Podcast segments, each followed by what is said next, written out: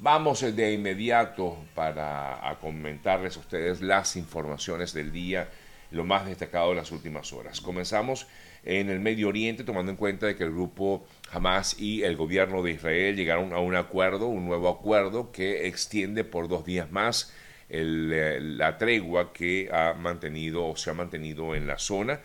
De esta manera, pues eh, ya fueron, han sido hasta el momento liberadas eh, unas 58 personas por parte del grupo Hamas y por parte del gobierno de Israel se han liberado a 117 prisioneros eh, palestinos. A pesar de todo esto, a pesar de lo que ha implicado este acuerdo importante y que muchos esperan sobre todo pueda continuar, pueda permanecer un tiempo más, es la liberación de estas personas. Benjamín Netanyahu, como primer ministro de Israel, aclaró sobre la liberación de los rehenes y la tregua en curso eh, y que, por supuesto, como ya decías, ya decía, mm, se ha extendido por dos días más y comenzará justamente, eh, o mejor dicho, lo que procura, él decía eh, Netanyahu, entre otras cosas, que continuaban con el plan acordado y que parte de ese plan no va a acabar con el objetivo que tiene el gobierno de Israel, que es acabar en principio con el grupo Hamas y garantizar que esta amenaza no se repita en Gaza, según lo que comentaba el propio primer ministro israelí Benjamin Netanyahu. Mientras tanto, el secretario general de las Naciones Unidas, Antonio Guterres, se dijo que la solución de los dos estados o mejor dicho, la solución eh, de los dos estados en el conflicto debe hacerse de manera que sea irreversible. Es una em, es lo que plantea en todo caso Antonio Guterres como el eh, secretario general de las Naciones Unidas y respondió igual que aún es pronto para decidir cómo se va a concretar, pero requiere que la Autoridad Nacional Palestina tenga cierta responsabilidad en lo que es el gobierno en Gaza y Cisjordania eh, de manera que él ve que la solución sería plantear dos estados distintos, por supuesto, ¿no? tanto Israel como el, lo que es el territorio de Gaza.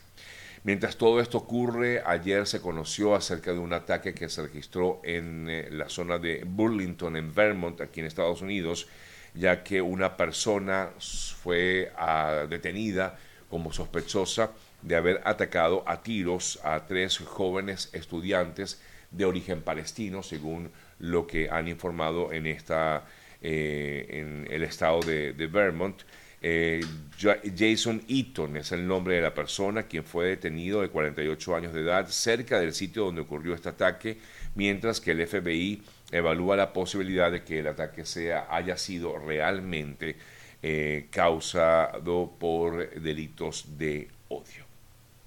hablando del Medio Oriente, por cierto que ayer estuvo allí en la zona Elon Musk, el eh, reconocido multimillonario y dueño hoy de Twitter, entre otras empresas. Em, bueno, el eh, primer ministro Benjamin Netanyahu eh, lo acompañó y junto con él le mostró un poco la situación dentro de la zona de Gaza. para Musk, bueno, realmente decía que eh, es, un, es importante de que no había ningún tipo de alternativa, fue lo, fue lo que manifestó eh, Musk eh, ante lo que sería la necesidad de eliminar, de eliminar quise decir, el grupo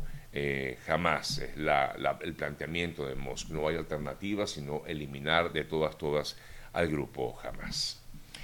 Bien, 8.17 minutos de la mañana, revisamos otras importantes informaciones. Voy a revisar algunas de las noticias más destacadas de Latinoamérica. En Perú, la fiscal de la Nación, Patricia Benavides, ha solicitado ante el Congreso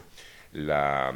eh, se ha investigado la presidenta de la Nación, Dina Boluarte, así como el primer ministro de ese país, por lo que fueron las protestas antigubernamentales registradas a finales del año pasado en Perú. Esto lo hace justamente en momentos en que está siendo abierta una investigación en contra de la fiscal por parte de fiscales que afirman que ella dirige un grupo, eh, digamos, eh, sí, tiene abierta una, una, averiguación contra la supuesta conformación de una red criminal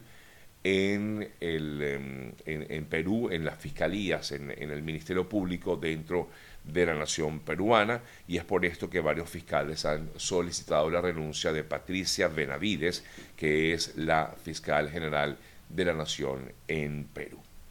En Colombia, la Procuraduría colombiana abrió una investigación contra seis miembros de la policía por presuntas irregularidades con lo que fueron las grabaciones hechas, eh, recordamos, a dos mujeres que trabajaron en la casa de quien en algún momento fue la jefa del gabinete de Petro, Laura Sarabia, la que tuvo aquel inconveniente con quien fue el embajador de Colombia en Venezuela. De acuerdo con el Ministerio Público, los afectados son dos mayores, el eh, mayor John López y Luis Camacho, el capitán Carlos Andrea Correa, el intendente Alfonso Quichanegua y dos patrulleros. La apertura de la investigación es por las irregularidades presentadas relacionadas con las interceptaciones ilegales, estas escuchas de las líneas telefónicas entre estas dos eh, mujeres trabajadoras eh, de, mm, que trabajaban justamente en la casa de la señora Laura Sarabia em, allá en Colombia. Me voy hasta eh, la zona fronteriza entre Chile y Bolivia. Ayer se conoció de la muerte de un migrante de origen venezolano de 63 años de edad, quien fue encontrado sin vida en la frontera entre Chile y Bolivia, cerca de Colchane. Según las primeras informaciones, la muerte de esta persona habría sido por causa natural, pero no descarta, no se descarta la intervención de terceras personas, considerando que eh, los eh, el lugar donde fue encontrado eh, pues son utilizados muy comúnmente por coyotes para ingresar migrantes en situación irregular desde Bolivia hasta Chile. En, eh, me voy hasta Venezuela. El caso ahora pues tiene que ver con lo que es eh, este referéndum consultivo que se tiene previsto realizar para el próximo domingo. Delcy Rodríguez ayer manifestaba como vicepresidenta que había una o denunciaba un supuesto plan eh, para sabotear el sistema eléctrico el día del referéndum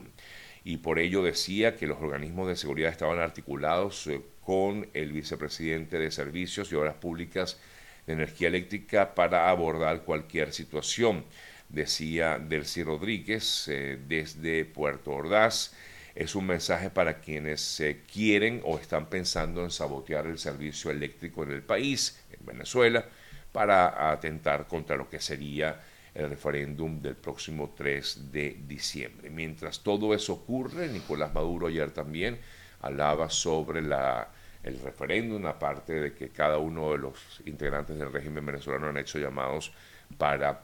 que asistan a este proceso consultivo del domingo. A la par, pues aseguraba que Venezuela tiene una fuerza militar que defiende su territorio y que está lista, presta y preparada para grandes misiones por venir. Esto viene a raíz de comentarios que se han hecho desde Guyana. Hablando del tema, justamente el eh, presidente de Guyana, ha manifestado que este referéndum consultivo que ha propuesto el régimen venezolano es precisamente como una distracción de sus problemas. Este fue el comentario que hizo, rectifico, el vicepresidente de Guyana, Barad Jagdío, quien dijo que Venezuela usa este referéndum eh, para eh, sobre lo que es la disputa con el Esequibo como una distracción de los problemas internos que, que tiene en estos momentos Venezuela. El gobierno venezolano dijo se enfrenta a elecciones pronto y, le resulta difícil movilizar a la gente para que vote,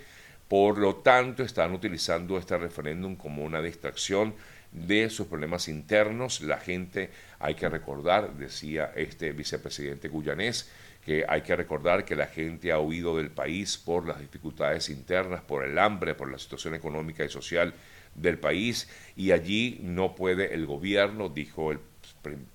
vicepresidente de Guyana, no puede hacer campaña con la misma fuerza que eh, ha hecho con este referéndum. Es un poco lo que ha planteado Guyana, que también está en contra de lo que es este referéndum consultivo del próximo domingo. Eh, previsto pues realizarse en Venezuela. En otras importantes noticias, eh, bueno, eh, en Panamá la Corte Suprema de Justicia declaró inconstitucional el contrato minero Foco que ha sido el foco de la, de la crisis en este país. La Corte Suprema de Justicia llegó a un acuerdo y declaró inconstitucional el contrato que renovó la concesión de explotación de la mayor mina de cobre a cielo abierto, eh, una decisión que se espera ponga fin a esta crisis que ha generado disturbios, fuertes disturbios en eh, Panamá y prolongados, por cierto, en este país y que ha generado también eh, la muerte de algunas personas en algunas de estas manifestaciones.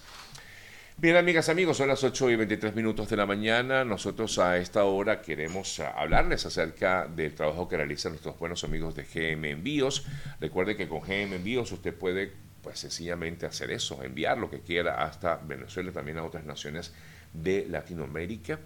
Eh, para ello los invito a contactarlos a través de su cuenta en Instagram que es arroba gmenvíos y conocer también detalles de mm, promociones que tienen constantemente los amigos de GM Envíos. Pueden contactarlos también a través del 305-930-2660, 305-930-2660, el contacto telefónico de GM Envíos. Em, bueno, revisamos más noticias. Les quiero comentar una vez más que eh, pues esta semana hicimos un pequeño cambio porque la doctora Yacona estaba por, o tiene previsto realizar un viaje este fin de semana, este jueves, perdón, y por lo tanto pues hicimos un cambio para poder conversar con ella hoy y el jueves tendremos a otra, a otra persona. Eh, para aquellos que también están siempre pendientes de lo que hacemos aquí en el programa día a día y bueno, quizás aquellos que se conecten el jueves esperando a la doctora no la van a poder ver, pero sí eh, lo anunciábamos ayer para aquellos que estén interesados en sobre todo temas migratorios. Revisamos otras importantes noticias a esta hora de la mañana y bueno, pudiéramos eh, comentarles también eh, noticias que tienen que ver con eh, una, eh, al parecer, la Unión Europea, digo al parecer porque esto es noticia que nos viene a través de Europa Press, eh, que es la agencia que firma esta información. Los países de la Unión Europea relajan sanciones contra, sanciones perdón, contra países como Nicaragua, Túnez y Venezuela a fin de facilitar a las organizaciones humanitarias a la hora de acceder a la ayuda enviada en situaciones de crisis en línea con lo establecido por las Naciones Unidas. Esto, según, repito, lo que ha dicho la agencia Europa Press, disculpen, en concreto se introducirán excepciones en la congelación de activos y que aplicaría a personas o entidades de estos países además de Birmania, Guinea, Líbano, Zimbabue, Burundi y Bosnia y Herzegovina, entre otras naciones. Pero incluyen allí a Nicaragua y a Venezuela, sanciones que serían, se verían más flexibilizadas según lo que plantea, eh, sobre todo para lo que sería el acceso de ayuda humanitaria, de algún tipo de ayuda humanitaria, planteado así por el, el organismo internacional de las Naciones Unidas eh, para poder ayudar a estas naciones, a las personas, a las personas que viven en estos países.